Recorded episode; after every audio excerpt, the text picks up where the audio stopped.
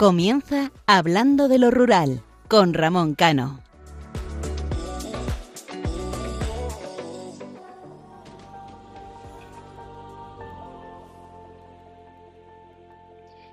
Buenas noches, queridos oyentes. Una madrugada más tengo el placer de estar en estos micrófonos junto a todos vosotros. En la editorial de hoy quiero rendir un homenaje a las mujeres. Creo que lo comentábamos en los programas del mes de octubre, que el pasado 15 de octubre se celebró el Día Internacional de las Mujeres Rurales. Un colectivo fundamental para el medio rural, para el mantenimiento de los pueblos, para la enseñanza de los valores y las tradiciones. Las mujeres, y más en particular las mujeres rurales, representan todo aquello necesario para que nuestros pueblos no sufran la despoblación. A muchos se le llena la boca hablar de mujeres, de porvenir, de futuro y de la lucha contra la despoblación, pero en realidad el avance es muy pequeño o en ocasiones se ve muy poco los resultados. No hay ninguna crítica, simplemente es la realidad. Falta mucho por avanzar, falta mucho porque el colectivo de mujeres rurales pueda trabajar, pueda independizarse y pueda establecerse en sus pueblos o en los pueblos de España. El otro día, una noche de lluvia y frío, mientras esperaba en la puerta de urgencias de un hospital provincial, observé una escena en la que no me había fijado hasta ese día. Como en cualquier hospital y por circunstancias de la vida, la mayoría de personas que entraban eran gente mayor. Imaginaros vosotros en un hospital, en cualquier hospital de las provincias de España, pues el número de ingresos de personas mayores se eleva en comparación con los hospitales de Madrid, por ejemplo. Pues según iban entrando nuestros mayores, en las camillas, acompañado de los sanitarios, también iban a su lado algún familiar, ya fuera hijos, sobrinos, nietos, mujer o marido. Pero en otras ocasiones les acompañaba una persona ajenos a su vínculo familiar, pero seguramente muy cercano en sus vínculos afectivos, como son las cuidadoras de personas mayores, que así se denomina. Pues hoy me quiero referir a este último sector, a las cuidadoras y a su vez acompañantes de nuestros mayores, que realizan una labor fundamental, y repito, fundamental, en primer lugar, en la atención a las personas y en segundo lugar, en el mantenimiento de la población de nuestros pueblos. Al fin y al cabo, este es un programa rural y por eso quiero valorar esa labor que en los pueblos realizan. El trabajo de cuidadoras suele ser una de los las formas eh, más comunes de trabajo que hay en nuestros pueblos, lo cual permite que muchas familias tengan ingresos. En la familia de las personas mayores que son cuidadas, también tienen una cierta tranquilidad de que sus padres, sus tíos, sus abuelos o familiares se encuentran en sus hogares y tienen todas sus necesidades cubiertas. Pues bien, durante mi estancia en urgencias pude comprobar cómo muchos, o muchas, en este caso de esas mujeres, no paraban de preocuparse cómo se encontraba el paciente, llamaban a sus familiares o estaban pendientes a la vez del marido o mujer al que habían ingresado. El cariño con que les trataban. Y sé que en sus casas también les tratan con ese mismo cariño y delicadeza. Muchos, seguramente después de este comentario que acabo de hacer, pensarán que, bueno, que hay casos de gente que no les trata así. Bueno, pues sí, es cierto. Pero hoy en esta editorial vengo a dar voz a esas cuidadoras y también a algún cuidador masculino que ponen lo mejor de ellos en sus trabajos. Las cuidadoras de nuestros mayores en muchas ocasiones tienen que dejar su vida de lado. quedándose por las noches con los mayores y dejando a sus hijos, a sus nietos o a sus parejas en casa solas. Pero al fin y al cabo es lo que toca. Es su trabajo y sé que lo hacen con la mayor ilusión y con la mayor delicadeza. Porque al fin y al cabo yo creo que nuestros mayores se merecen todo nuestro respeto y todo nuestro cariño. No es raro ver cómo esas cuidadoras por el día sacan con sus mejores galas a nuestros mayores a pasear, a hacer la compra, les acompañan a ir a jugar la partida con sus amigos o simplemente a tomarse un café. Si no fuera por esa dedicación que todas y todos eh, ponen, pues seguramente nuestros pueblos no tendrían a sus mayores. Sé que en muchas ocasiones es un sacrificio muy grande por parte de los hijos, por parte de los sobrinos, por parte de los nietos o por parte de los familiares de tener un servicio esas características. Y en muchas ocasiones, a pesar de ese sacrificio económico que se realiza, se hace para que las personas mayores, ya sean nuestros abuelos, nuestros padres, cualquier familiar, no se vaya de su sitio de origen o no se vaya de sus pueblos, que es donde ellos están felices. Y ese sacrificio eh, tiene doble función. En primer lugar, que nuestros ancianos, con todo el respeto del mundo, se queden en nuestro medio rural.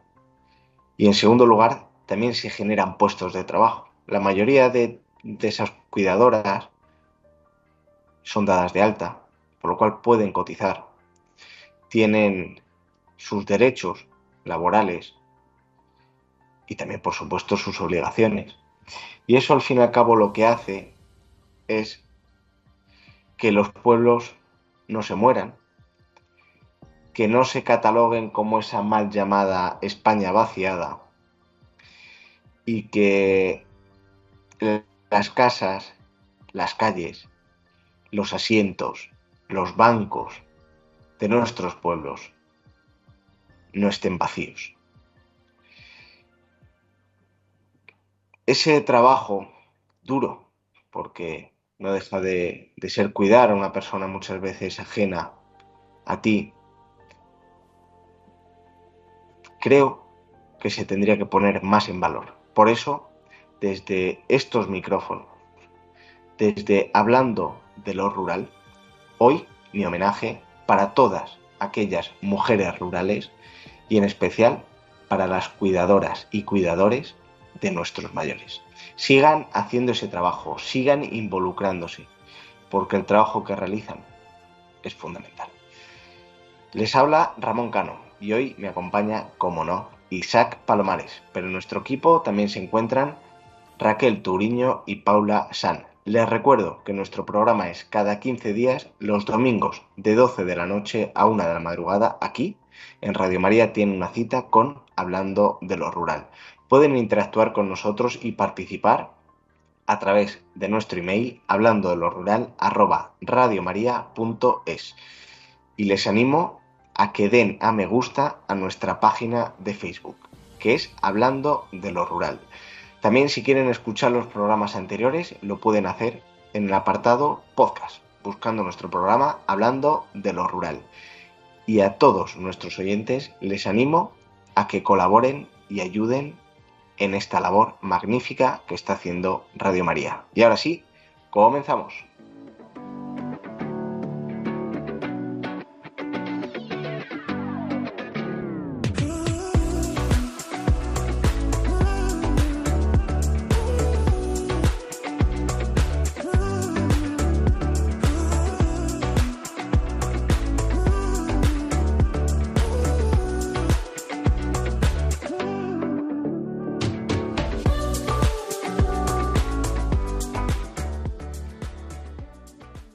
Isaac, muy buenas noches. Muy buenas noches, Ramón. Eh, ¿Qué tal, qué tal la semana? Pues mira, entre un puente y, estas lluvias que están cayendo, pues no nos podemos quejar. Este agua que está cayendo, que es agua bendita para, para nuestros campos, que hacía tanta falta porque, vamos, estábamos ya al límite. Si vieras, Isaac, cómo iban los ríos eh, de mi pueblo, eh, un auténtico espectáculo. Me imagino que por toda la geografía española pasará exactamente lo mismo. Son, son imágenes para retratar, para fotografiar y hacer vídeos porque eh, la crecida de los ríos ha sido magnífica y como tú bien dices, a nuestros agricultores y también a nuestros ganaderos les viene estupendo. Pues así es, así es. La verdad que, que siga lloviendo, que hace mucha falta porque entre otras cosas, como digo siempre, yo reivindico mucho eh, lo que es la aceituna, el mundo del olivar, eh, porque hace mucha falta que, llueva para que, para que las aceitunas engorden un poquito, este año haya buena cosecha y así el precio baje algo, que yo lo dudo, lo dudo, porque una vez, esto es como el euro, lo hemos contado muchas veces, esto es que eres muy joven, pero cuando llegó el euro pasamos de pagar por, por un café con leche o un periódico de 100 pesetas a de repente 166,386 eh, y nunca bajó, o sea, y, y encima va subiendo, o sea, ¿qué es lo que toca? Pues nada, te dejo con ese editorial a ver qué nos traes hoy.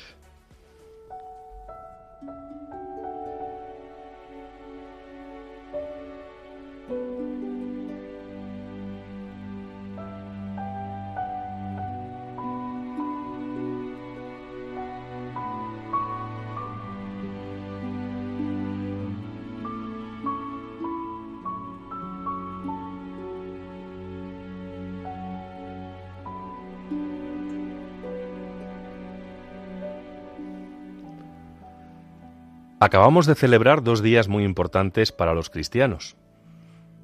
El Día de Todos los Santos y el Día de los Difuntos. Tanto en el mundo urbano como en el mundo rural. Fechas en las que mucha gente suele hacer lo que no hace durante el resto del año, que no es otra cosa que visitar a sus seres queridos en los cementerios, en los camposantos, limpiar las lápidas, poner flores, y al menos ese día tenerlos muy presentes si en el resto del año se les ha olvidado. Esta madrugada me gustaría escucharles a todos y cada uno de ustedes y me gustaría que me contaran cómo viven la marcha de un ser querido, la marcha de este mundo de alguien que les dedicó momentos de su existencia, momentos de alegría, momentos en los que si necesitabas un abrazo, te lo daba sin pedir nada a cambio, poniendo su corazón encima de la mesa. Cuando somos conscientes que un ser querido se va, cuando miramos con los ojos de no querer ver, sufrimos en silencio y rezamos cada día. Rezamos cada instante por esa persona que ha formado parte de tu vida y va a ser llamada por Dios, no queriéndolo aceptar y preguntándonos el por qué. A lo largo de mi existencia ha habido varios momentos en los que no quería ver, en los que no quería que, pues, que pasara el tiempo, en los que no era capaz de entender el por qué alguien tan importante, alguien que te había marcado siempre para bien, se apagaba como la luz de una vela en la oscuridad. Como alguien que había sido tu referente, tu ejemplo, desaparecería de un plumazo de tu existencia terrenal. Quizás la forma en que tenga yo de entender la pena, el duelo, la tristeza por la marcha de alguien de este mundo, no sea la más acorde con lo que se hace por el común de los mortales. Ha habido varias personas fundamentales en mi vida, y mientras estaban enfermos fui incapaz de ir a verles. Mi mente quería, pero mi corazón me lo impedía. Y lo hacía, porque quería recordarles cómo fueron durante toda su existencia. Quería seguir sintiendo su abrazo, escuchar sus palabras, reír, llorar, y no quería verles postrados en una cama de hospital o de casa. Me negaba a admitir que morían. Dicen que venimos a este mundo desnudos y nos vamos desnudos, pero esto es absolutamente falso. Venimos llenos del amor de nuestros padres y nos vamos con el zurrón repleto de momentos con todas y cada una de las personas que han formado parte de nuestra vida, con alegrías, con penas, pero sobre todo y no sé si a ustedes les pasará, nos vamos con los buenos recuerdos, puesto que los malos solemos olvidarlos o esconderlos en un rincón del alma para que no aparezcan y nos pongan tristes. En esta madrugada de sábado, justo casi al cumplirse una semana de su marcha, quiero mandar un abrazo al cielo, quiero pedir perdón si en algo le ofendí, quiero decirle que siempre le querré, y le pido disculpas por haber sido incapaz de ir a verle mientras una durísima enfermedad lo carcomía por dentro. Me negaba a reconocer que se iba al lado de Dios. Traté de ayudar, rezando cada día en mi Cristo de la salud por él. Pero Cristo se lleva a su lado a los mejores, y eso ha hecho que mi primo Reyes Campos, un hombre bueno, un gran defensor del mundo rural, de nuestra agricultura, de nuestra ganadería, uno de mis grandes referentes, que nos deja como legado, entre otras muchas cosas, una petición, que sigamos luchando por el campo, que no bajemos los brazos, y yo prometo que seguiré haciéndolo mientras viva, porque yo soy de campo y soy urba rural. Querido primo, siempre vivirás, porque los que te queremos te llevaremos siempre con nosotros. Hoy en esta madrugada te despido de esta vida de la forma en la que doy todo mi ser, en la que pongo mi corazón en la mesa y el alma en un micrófono. Un abrazo al cielo para ti y para todos mis seres queridos que ya gozan de la vida eterna.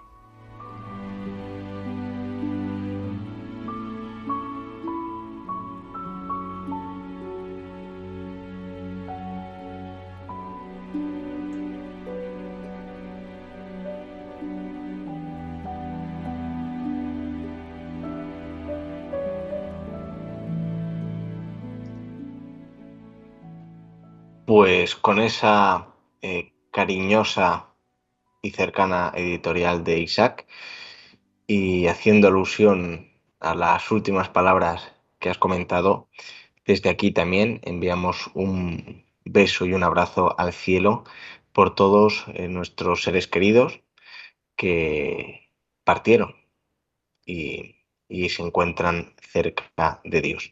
Y antes de comentar eh, toda la actualidad, que preocupa el medio rural, que además hoy venimos con alguna eh, sorpresa, vamos a escuchar una canción, Isaac, que está revolucionando eh, eh, estos días, bueno, estos días, yo diría ya que hace unas semanas la canción que vamos a escuchar está, es trading topic en todas las listas y, y además con un mensaje muy bonito, ¿no? Sí, la verdad es una canción, una canción preciosa, una canción con, mucha fuerza, mucha energía. Y bueno, trending topic también toda la gente del mundo rural que necesita tanto apoyo, tanto cariño, porque parece ser que ya desde hace un tiempo eh, nuestra gente, que es la, la, gente del mundo rural y a la que tú y yo defendemos, no está de moda. Pero bueno, ¿qué, qué se le va a hacer? Aquí hay dos locos que siempre están dándolo todo cada dos semanas en las madrugadas de los sábados para defenderles y para que sientan nuestro cariño y nuestra fuerza. Pues vamos a escucharla, seguramente le suene. Sueñas alto es el poder que te han dado desde el cielo. No, no, no, no, no.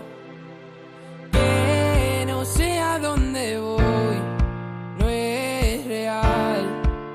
Hace ya tiempo te volviste uno más. Y odio cuando estoy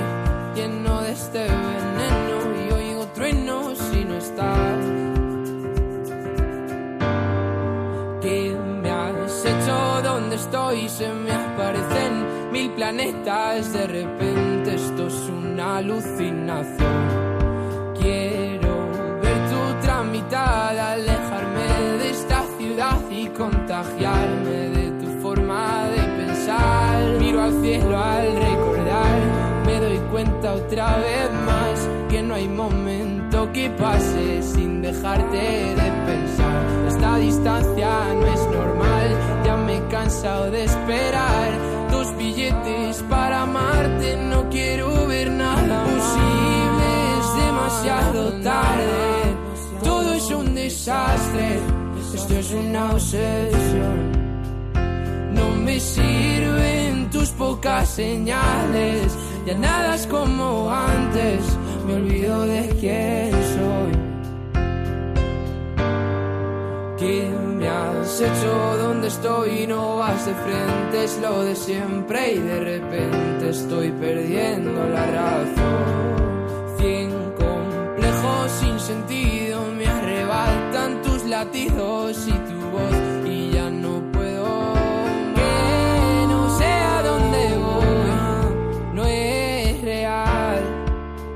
Hace ya tiempo te volviste uno más. Y odio cuando estoy lleno de este veneno y oigo truenos si no estás. Imposible, es demasiado tarde. Todo es un desastre, esto es una obsesión. No me sirven tus pocas señales, ya nada es como antes, me olvido de quién soy. ¿Y dónde estás? La verdad es que ya van mil noches malditas sin tu abrazo. Es algo raro, estoy viciado a tu amor, a tu amor, a tu amor, amor, no, no, no, no. Hablando de lo rural, un espacio para conocer la cultura y las gentes de los pequeños pueblos españoles, en Radio María.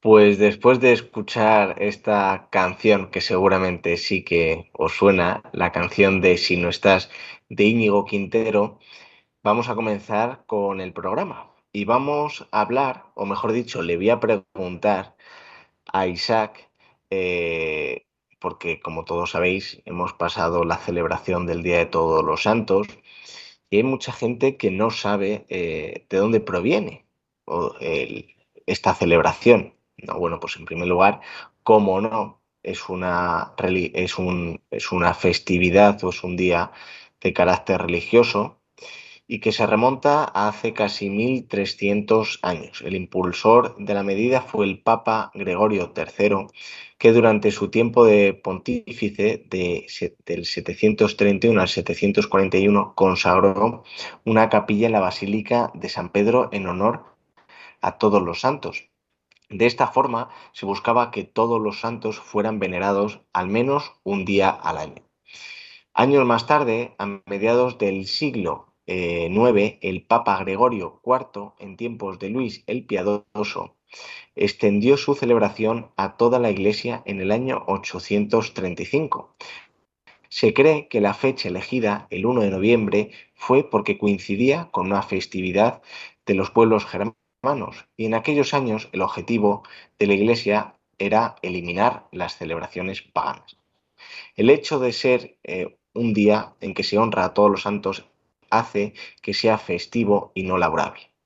¿Vale? Vamos, vamos a empezar a poner, Isaac, yo creo que los puntos sobre las sí, ¿no? Muchas veces decimos, no, tenemos la, el puente de noviembre, pero ¿por qué se debe? Bueno, pues en este caso, que la gente tenga clara o tenga claro que es una festividad religiosa y que este es el, el motivo. Y como norma general, durante estos días las catedrales exhiben las reliquias de todos los santos que hay entre sus muros. Cada vez eh, nuestras iglesias, nuestros templos son más visitados a pesar de que ahora en la circunstancia que nos encontremos pues también estén más vigilados. Isaac, en tu pueblo en Agudo, en Ciudad Real, mm, ¿hay algo típico que se realiza en, en el Día de, Todos los Santos? Bueno, pues básicamente, eh, yo creo que igual que, en casi todos los pueblos y ciudades de, este país, la gente suele ir en los días anteriores a limpiar las lápidas, a ponerles flores. Eh, y hay celebraciones, hay celebraciones en, el propio cementerio, en el propio camposanto.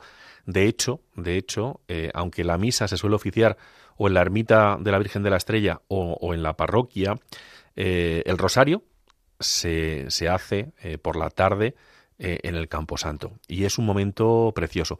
Pero a mí, eh, yo lo que recuerdo de cuando era niño eh, es visitar el cementerio de noche y, y verlo iluminado de velas. Aquello era precioso. O sea, llegabas al cementerio y, casi todas las, las, lápidas eh, tenían, porque en mi pueblo las lápidas están en pared, no están en el suelo. Hay alguna en el suelo, pero de hace muchísimo tiempo. Y entonces ver, ver a todas las lápidas iluminadas es algo increíble. Y a mí siempre, porque yo eh, me gusta ir al cementerio casi siempre, casi siempre que voy a, que voy al pueblo. Y me gusta ir solo, y últimamente ya lo he hecho con mis hijos. Y recorrer el cementerio, Ramón, es recorrer la historia de tu vida, porque vas viendo la foto de personas, te vas acordando de momentos con esas personas y la verdad que es algo mágico. Yo, eh, pues siempre suelo recordar lo bueno eh, de las personas y suelo olvidar lo malo. Pero ver, ver, a, ver esas caras, esas imágenes, recuerdas momentos de, de cuando eras niño, de cuando eras joven, y la verdad que, es un momento mágico, un momento precioso, un momento para, para, para, fíjate, para hacer un programa, yo siempre he soñado, a lo mejor me vas a tachar de loco, hacer un programa de radio en un cementerio, en un cementerio en el cual conozcas a la gente como homenaje a todos, a todos esos seres humanos que, que, han pasado por tu vida. Eh, efectivamente, fíjate que, has comentado una, una cosa que a mí me ha pasado, ¿no? Yo cuando voy a, a rendir homenaje y a y los respetos y al fin y al cabo a, mantener eh, donde se encuentran mis abuelos, em, pues efectivamente ahí alguna que otra vez quedó, hago un recorrido por el cementerio, que es el cementerio nuevo de, mi pueblo, porque está el antiguo y luego está el nuevo. Y efectivamente, te acuerdas, vas viendo las fotografías, eh, vas viendo los mensajes, ¿no? y, te acuerdas de, muchos momentos de niñez o gente que a lo mejor eh, le tenías eh, cierto cariño, que habías vivido con ellos lo que fuera, ¿no? Y, te acuerdas y dices, mm, qué rápido pasa la vida en muchas ocasiones, ¿no? Sobre todo cuando ves a gente joven que, se ha ido. Y también los mensajes, Isaac. Eh, los mensajes deja una cosa clara, ¿no? Que es que al fin y al cabo, y por eso yo creo que aquí lo transmitimos también mucho, ¿no? Que es el, transmitir positividad, el transmitir alegría, el transmitir eh, respeto hacia la gente, ¿no? Porque al fin y al cabo cuando te vas, esos mensajes que quedan o esas muestras que dejan los familiares eh, son muestras de cariño, de un no te olvidaremos, eh, muchas gracias, muchas cosas de las que yo creo que en el fondo no se dicen cuando uno está en vida o no se transmiten a la gente, porque luego, eh, por lo menos en mi pueblo, cuando alguien fallece, suele ir prácticamente todo el, todo el mm. pueblo a acompañar a la familia, a darles el pésame. Eh, y yo muchas veces me paro a pensar, digo, joder, si realmente eh, esas muestras de cariño se dieran en vida, seguramente la gente sería mucho más feliz. Yo creo que las cosas hay que hacerlas en vida, que está genial. acompañar a la familia pues en, los en el día de, que una persona fallece y en el día del entierro. Pero yo creo que es muy importante el acompañarla en los días siguientes, en las semanas siguientes, porque es cuando, eh, como, como dicen mucha gente en mi pueblo, ¿no? Cierras la puerta y te das cuenta de lo que has perdido y que en muchas ocasiones estás solo. Lo que pasa es que en los pueblos tenemos, Ramón, esa cercanía, esa proximidad, los vecinos, los amigos, la familia, que te están arropando continuamente. Fíjate, hace unos días eh, el editorial de hoy se lo he dedicado a una gran persona, a mi primo Reyes Campos, un grandísimo, un grandísimo ser humano, un grandísimo ganadero, mm, que por desgracia se nos ha marchado demasiado joven. Y la verdad que, jova, gente como él, gente como él tienen que servirnos de referente para que sigamos luchando. Gente que defiende el mundo rural, eh, gente que lo ha puesto todo por los demás, gente que ha servido de ejemplo para muchos, entre ellos para mí, ¿no? Entonces creo que es importante, y no voy a cansar de decirlo, y además lo he dicho en la editorial, eh, que, hasta el día que muera seguiré defendiendo el mundo rural, ya lo hemos dicho muchas veces, pero creo que más que, o sea, hoy más que nunca nos hace, nos necesita el mundo rural, porque hay poquitas voces, poquitas voces en los medios de comunicación que lo defiendan. Solo hay que observar los medios de comunicación, la radio, la televisión, la prensa, que se habla del mundo rural. Y si se habla casi siempre es para mal, no para bien. Y en los mundos, en el mundo rural, en los pueblos, tenemos gente maravillosa, gente extraordinaria, por la cual merece dar la vida.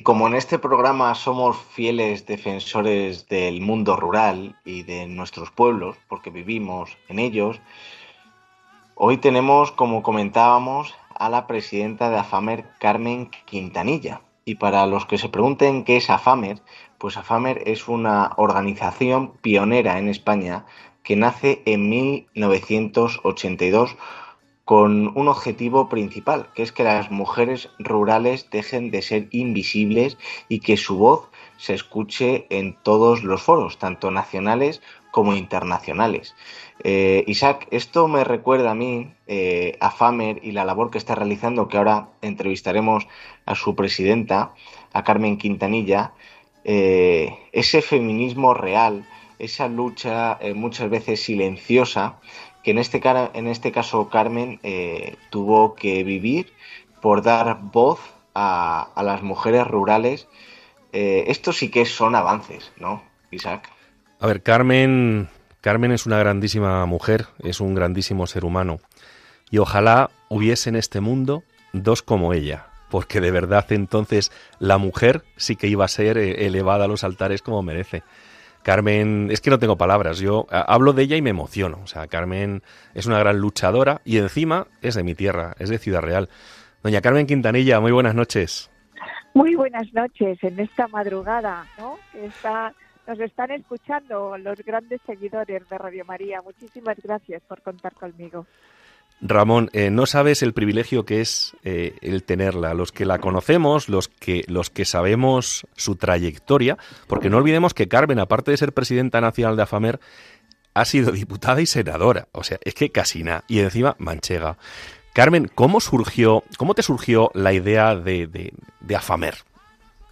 Bueno, yo siempre fui una niña comprometida con aquellos que más vulnerables había en la sociedad, ¿no? Estudié en el Colegio San José de Ciudad Real, me quedé sin madre muy pequeña y mi abuelo Alfonso, que era un hombre tremendamente inteligente, pues en aquel momento, al morir su hija, se entregó en cuerpo y alma a nosotras, a mis hermanas y a mí, y él quiso, por encima de todo, que fuéramos unas niñas, bueno, pues en aquel momento ilustradas, ¿no? Que fuéramos a un buen colegio, que fuéramos a la universidad. Y bueno, pero nos, nos enseñó a amar el mundo rural. Él era de Brazatortas, eh, del Valle de Alcuria, nos llevaba siempre que podía a ese pueblo y a la finca. Y bueno, y en aquel momento, bueno, pues nos enseñó a, a creer en nuestras raíces, en nuestros principios, en hacernos mujeres fuertes y libres, ¿no? Fuimos a la universidad, yo me formé, fui, aprobé las oposiciones del Cuerpo Técnico del Estado con 23 años y bueno, y me di cuenta en el año 82, cuando ya llevaba cinco años de funcionaria, me di cuenta que, que, bueno, que todo aquello que había vivido en mi niñez, que todo aquello que había supuesto para mí mis raíces, tenía que luchar por ello, ¿no? Y que efectivamente cuando España empezaba a andar en aquella transición, cuando se empezaba a vertebrar una sociedad a través de los colectivos, del asociacionismo, de las organizaciones profesionales, nadie hablaba de mujeres rurales. Y bueno, pues tuve esa visión porque creía en el mundo rural, tuve esa visión porque efectivamente sabía de las desigualdades que había entre el mundo rural y, haber nacido en el mundo rural, ser mujer rural aquel momento, ser niña rural, ser chica rural, los estigmas, las la invisibilidad de las mujeres rurales. Y bueno, aposté por crear la primera organización de familias y mujeres rurales de España. Y 41 años después, pues no me creo lo que he hecho. Yo creo que ha habido una fuerza superior a mí que me ha guiado a lo largo de todos estos años, que he roto la invisibilidad de las mujeres rurales y que indiscutiblemente las he llevado a la cúspide de la comunidad internacional, como siempre digo, desde el altruismo y el voluntariado social, porque creía en aquello que hacía y sobre todo porque no he dejado ni un solo día de luchar por la igualdad de oportunidades de las mujeres rurales. A la cúspide y hasta la ONU. Es algo increíble. ¿Quién te lo iba a decir? ¿Quién te lo iba a decir cuando empezaste con tu cochecito a recorrer, a recorrer las carreteras de, del mundo rural, eh, dándolo todo por, por, por, los demás y por, por, por toda la gente, que algún día estarías en la ONU? y sobre todo en aquellas carreteras intransitables.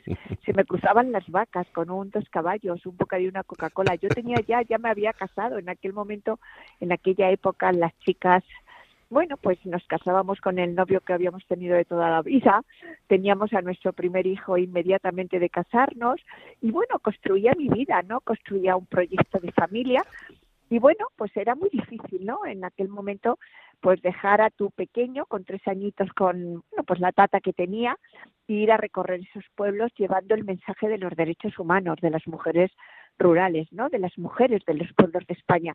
Juntos caballos, carreteras intransitables, los pueblos sin agua corriente, las telefonistas del cable.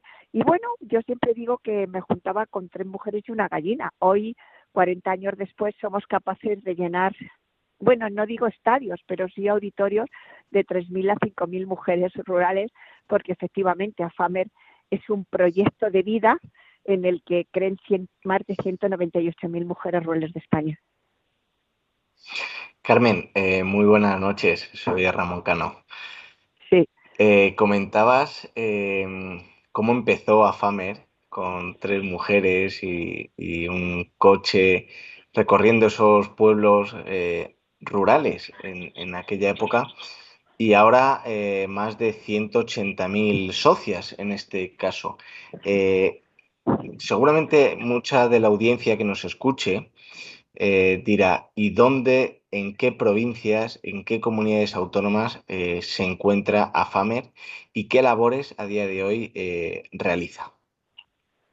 Pues mira, Ramón, nos encontramos en toda España, de norte a sur, de este a oeste. Estamos en las 16 comunidades autónomas de España.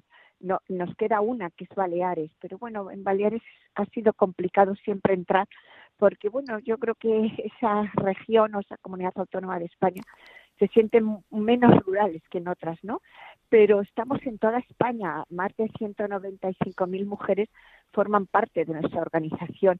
Y bueno, ¿qué hacemos? Pues mira, en primer lugar, llevar la formación a las mujeres rurales, a la carta decir, aquello, el, aquella demanda que tienen las mujeres desde, bueno, pues el curso de asistencia geriátrica o cursos de competencias digitales o cursos de nuevos yacimientos de empleo, como puede ser poner en marcha una empresa de tapicería o una clínica del calzado, o por ejemplo también eh, cómo, no, cómo hablar de cómo crear una casa de turismo rural, cómo crear un albergue. Bueno, no podemos olvidar que el 67% de las casas de turismo rural cuando en los años 90 yo empecé a hablar de turismo rural y me decían, pero hombre, ¿qué te vas a comer las gallinas de los huevos de oro? Bueno, mm, yo creí en ello. Entonces hoy el 67% de las casas de turismo rural las lideran mujeres rurales. Han apostado por diversificar las actividades económicas alrededor de la agricultura y la ganadería o por ejemplo, bueno, pues mm, muchos negocios de animación sociocultural, de poner en marcha una empresa de, de, restauración de muebles, es decir, eso lo hacemos las mujeres rurales de AFAME. Por otra parte, bueno, tenemos una oficina de asistencia integral a las mujeres víctimas de violencia de género a nivel nacional, en donde estamos salvando vidas, porque si hay algo que está presente en la vida de las mujeres rurales todavía es el silencio ante la violencia que sufren las mujeres. Todavía importa el que dirán, todavía importa el, el que va a pensar tu familia todavía está muy lejos ese centro asesor de la mujer o esa casa de acogida o esa asistencia en un momento determinado. Los únicos que nos ayudan, y por eso hemos firmado un convenio con la Guardia Civil, son los guardias civiles, que siempre entienden que hay que prestar esa asistencia a las mujeres víctimas de violencia de género cuando acuden al cuartel de la Guardia Civil, pero desgraciadamente cada vez hay menos cuarteles de la Guardia Civil en nuestro mundo rural. Con esto quiero decir que esa oficina de asistencia integral a las mujeres víctimas de violencia de género estamos salvando vidas, hacemos jornadas. Ah, hoy, por ejemplo, mejor dicho, el martes pasado hicimos una jornada en Trillo sobre mujer rural y salud a través de los balnearios, en un balneario mm, que es precioso entre bosques, entre valles, que es el balneario de Trillo. Bueno, Mm, hacemos muchas actividades, eh, jornadas de liderazgo, jornadas de emprendimiento, jornadas de la ley de titulares compartidas de las explotaciones agrarias, jornadas de la nueva, de la nueva, de la nueva, mm, de la nueva organización de la política agraria comunitaria. Bueno, yo creo que está más presente en la vida de las mujeres rurales de los pueblos de España. Carmen, nosotros aquí en, el programa decimos que somos urbarurales. Es una palabra que, fíjate, eh, lo voy a decir públicamente, creo que no, creo que no lo he dicho, Ramón lo sabe, eh, que el presidente Rajoy, el otro día que me contestaba una carta que le había enviado, él también se sentía urba rural. Hemos sido todos aquellos que, como tú o como yo, pues hemos salido de pueblecitos, aunque tú naciste en Ciudad Real, pero tú sé que te sientes con un trozo muy grande de tu corazón en Brazatortas y yo en Agudo. Salimos de nuestros pueblos para estudiar a las ciudades y, y, les tenemos que devolver todo, todo lo que nos han dado a toda esa gente, como tú llevas haciendo más de cuatro décadas. Creo que esto es muy importante que la gente lo tenga en cuenta, ¿no? Sí, Isaac, porque efectivamente yo fui una privilegiada, ¿no? Nací en Ciudad Real, pero mi corazón está en Brazatortas, en las raíces de mi familia, de los Aragón, de los Barbas, de, bueno, de los González, ¿no? Porque mi madre era Lucía Barba González y, y bueno, y mi abuela era un Aragón de Brazatortas. Claro, por supuesto. Y sobre todo porque vi en, en aquellos años de mi de mi niñez, también de mi juventud, de mi adolescencia, como yo que estudiaba en San José, venían las internas de los pueblos de, de la provincia, pues con una sensación, con un complejo de inferioridad, de ser chicas de pueblo, de, no, bueno, pues de, de, de, sentirse distintas, ¿no? Y, y había que romper esa situación de invisibilidad, de estigmatización. Y, ya en los años 80, cuando yo fundé a FAMER, esa invisibilidad seguía presente en los pueblos de España, seguía presente en, en, la vida de las mujeres y bueno, se ponían de luto cuando moría el primer familiar y morían de luto. Es decir, que es que esa era la realidad de Agudo, de Zaferuela, de Brazatorta, de Villamayor de Calatrava, esa era la realidad. Y cuando yo fundé a FAMER, esa era la realidad. ¿Quién estudiaba? El chico de la casa, el hijo de la familia las hijas, pues la, la mayoría hacía la dote. Eran muy pocas las privilegiadas que llegaban hasta un bachiller superior. Bueno, pues eso había que cambiarlo. Hoy puedo decir que las chicas rurales universitarias son el 22,8% en comparación con los chicos rurales universitarios que son el 15,2%. Bueno, esa es una realidad que hemos hecho posible con un cambio de mentalidad de FAMES. Eso lo hemos hecho. Y yo me he sentido esa niña rural esa mujer comprometida con nuestro mundo rural para hacer lo que hemos hecho durante estas cuatro décadas, abrir la ventana a la igualdad real de oportunidades de las mujeres, abrir la ventana a la libertad y abrir la ventana al empleo, porque el 54% del empleo autónomo que se crea en España lo crean las mujeres rurales. Así es, yo la verdad que, estoy totalmente de acuerdo contigo. Y yo una de las cosas también, Carmen, que pienso muchas veces durante estos últimos años en este sinsentido en el que ha entrado este país, y eso que siempre lo recalcamos tanto Ramón como yo, que este no es un programa político, pero parece que solo exista la imagen de la mujer como han querido crear ahora. Y todas estas mujeres de las que tú estás hablando, esas mujeres que, que, que, que, estaban con el luto toda su vida, esas mujeres que estaban siempre dando lo mejor de sí mismo, las mejores administradoras que ha habido en el mundo, quienes han sido nuestras madres, nuestras abuelas, que de, que de, que de, que de una perra gorda, como decían, sacaban, sacaban petróleo. Y es triste la deriva en la que está entrando esta mujer, este, este, esta sociedad, en la cual parece que, que, que, antes no ha habido mujeres, que antes no ha habido luchadoras. Esto es muy triste, Carmen, ¿verdad? Muy triste, muy triste porque esas mujeres anónimas nos dieron lo mejor de sí mismas para que nosotros tuviéramos más oportunidades. Esas fueran nuestras madres, nuestras abuelas, nuestras bisabuelas, que rompieron también en muchas ocasiones una vida dura, difícil, y donde, bueno, pues muchas veces su voz se callaba, ¿no? Y era oculta y era invisible, ¿no? Pero estaban ahí, estaban luchando y abriendo caminos y dándole estudios a sus hijos, en muchas de ellas viudas con pocos, con pocos recursos, ¿no? Yo no creo en el feminismo de algunas personas que, que hacen un feminismo como si todos los hombres fueran maltratadores, como si todos los hombres fueran violadores, como si todos los hombres fueran malos. No, yo creo en el feminismo de, las, de, de la cooperación, hagamos a los hombres cómplices en el largo camino hacia la igualdad, porque es que afortunadamente el 82% de los hombres en España están en contra de la violencia de género. Y como ha dicho Ángel Espósito en el libro que ha escrito, mi abuela sí que era feminista, que me dedica, mm, bueno, humildemente lo tengo que decir, el segundo capítulo de su libro habla del feminismo de la España profunda, de la España rural. Y ese feminismo es en el que yo creo, en el que dar lo mejor de nosotras mismas para seguir avanzando, en poner en valor la figura de la mujer rural como mujer valiente, como mujer generosa, como mujer que ha roto esquemas y que ha roto estigmas y que hoy lidera su propia vida. Y yo creo en ese feminismo porque el feminismo no tiene ideología. Que no me den lecciones de igualdad ninguna persona que quiera radicalizar el discurso del feminismo, porque el feminismo no tiene ideología y el feminismo es de aquellas personas, hombres y mujeres, que creemos que la igualdad real de oportunidades es posible. Carmen, y, muy, y siendo muy breve en, tu respuesta y hablando de ese feminismo real y no de ese eh, feminismo sectario que se quiere imponer, eh, según la Universidad de Georgetown, en el índice de mujeres, paz y seguridad, eh, España eh, se encontraba en el puesto 5 en el año 2018 de 170 países. En la actualidad, que supuestamente, irónicamente, somos tan feministas, ha bajado al puesto 27. Una mujer como tú, luchadora, que ves cómo el medio rural, cómo las mujeres rurales y cómo eh, la sociedad avanza en, un feminismo real e igualitario, eh, ¿cómo valoras esta bajada de puestos, a pesar de que sea un ranking supuestamente cuando unos o unas dicen que ahora es cuando España es feminista?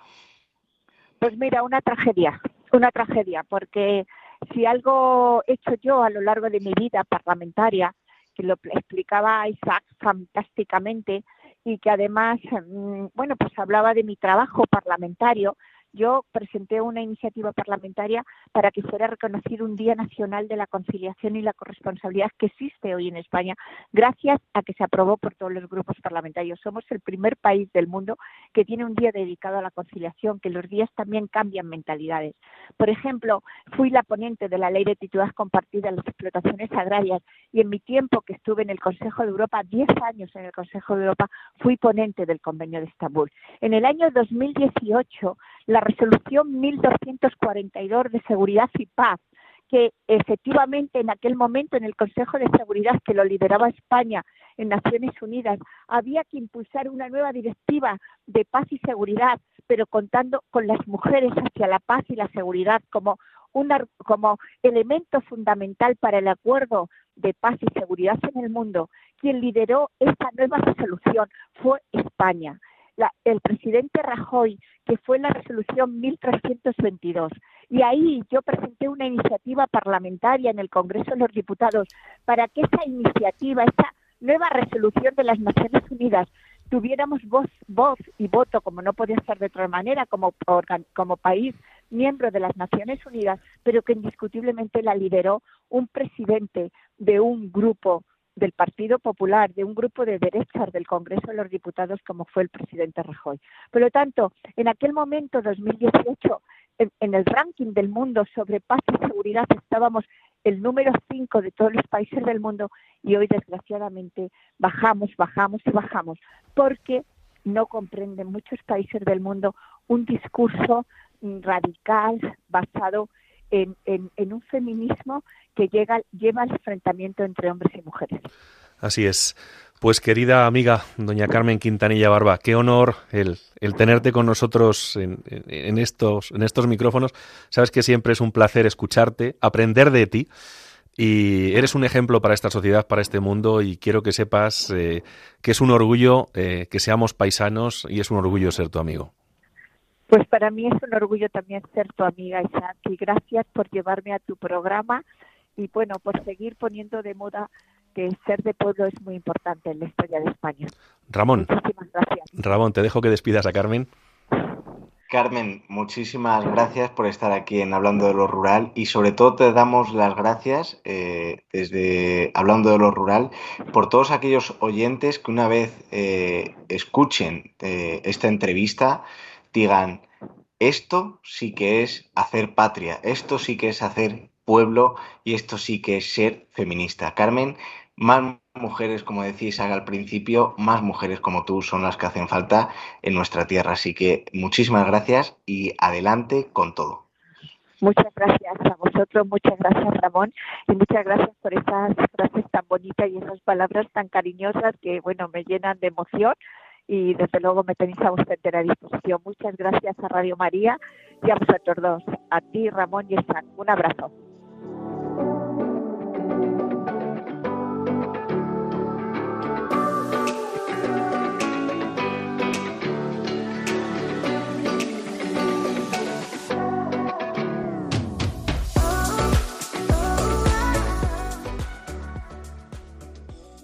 Y el tiempo en la radio se nos acaba.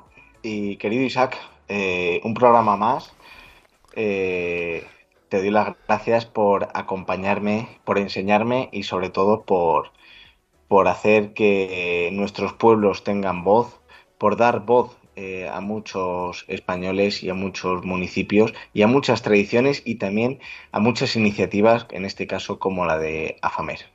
Gracias a ti, Ramón. Es un privilegio y hoy un abrazo muy especial al cielo. Pues nada, queridos oyentes, finalizamos este magnífico programa en el cual eh, ha habido dos editoriales, eh, cada una eh, diferente pero a la vez tan unidas, la de Isaac Palomares y la mía. Posteriormente hemos hablado del Día de Todos los Santos, una celebración religiosa y cuál es su sentido, previamente hemos escuchado la canción de Íñigo Quintero, Si no estás, y finalmente hemos entrevistado a la presidenta de AFAMER, una asociación, una entidad que realiza eh, una labor fundamental en el medio rural y sobre todo eh, de las mujeres. Todos los que quieran escuchar los programas anteriores en el apartado podcast y repito y les animo a que colaboren de la manera que sea, ya sea económicamente, ya sea siendo voluntario con esta casa, con Radio María. Recuerden que nos vemos en 15 días. Hasta pronto.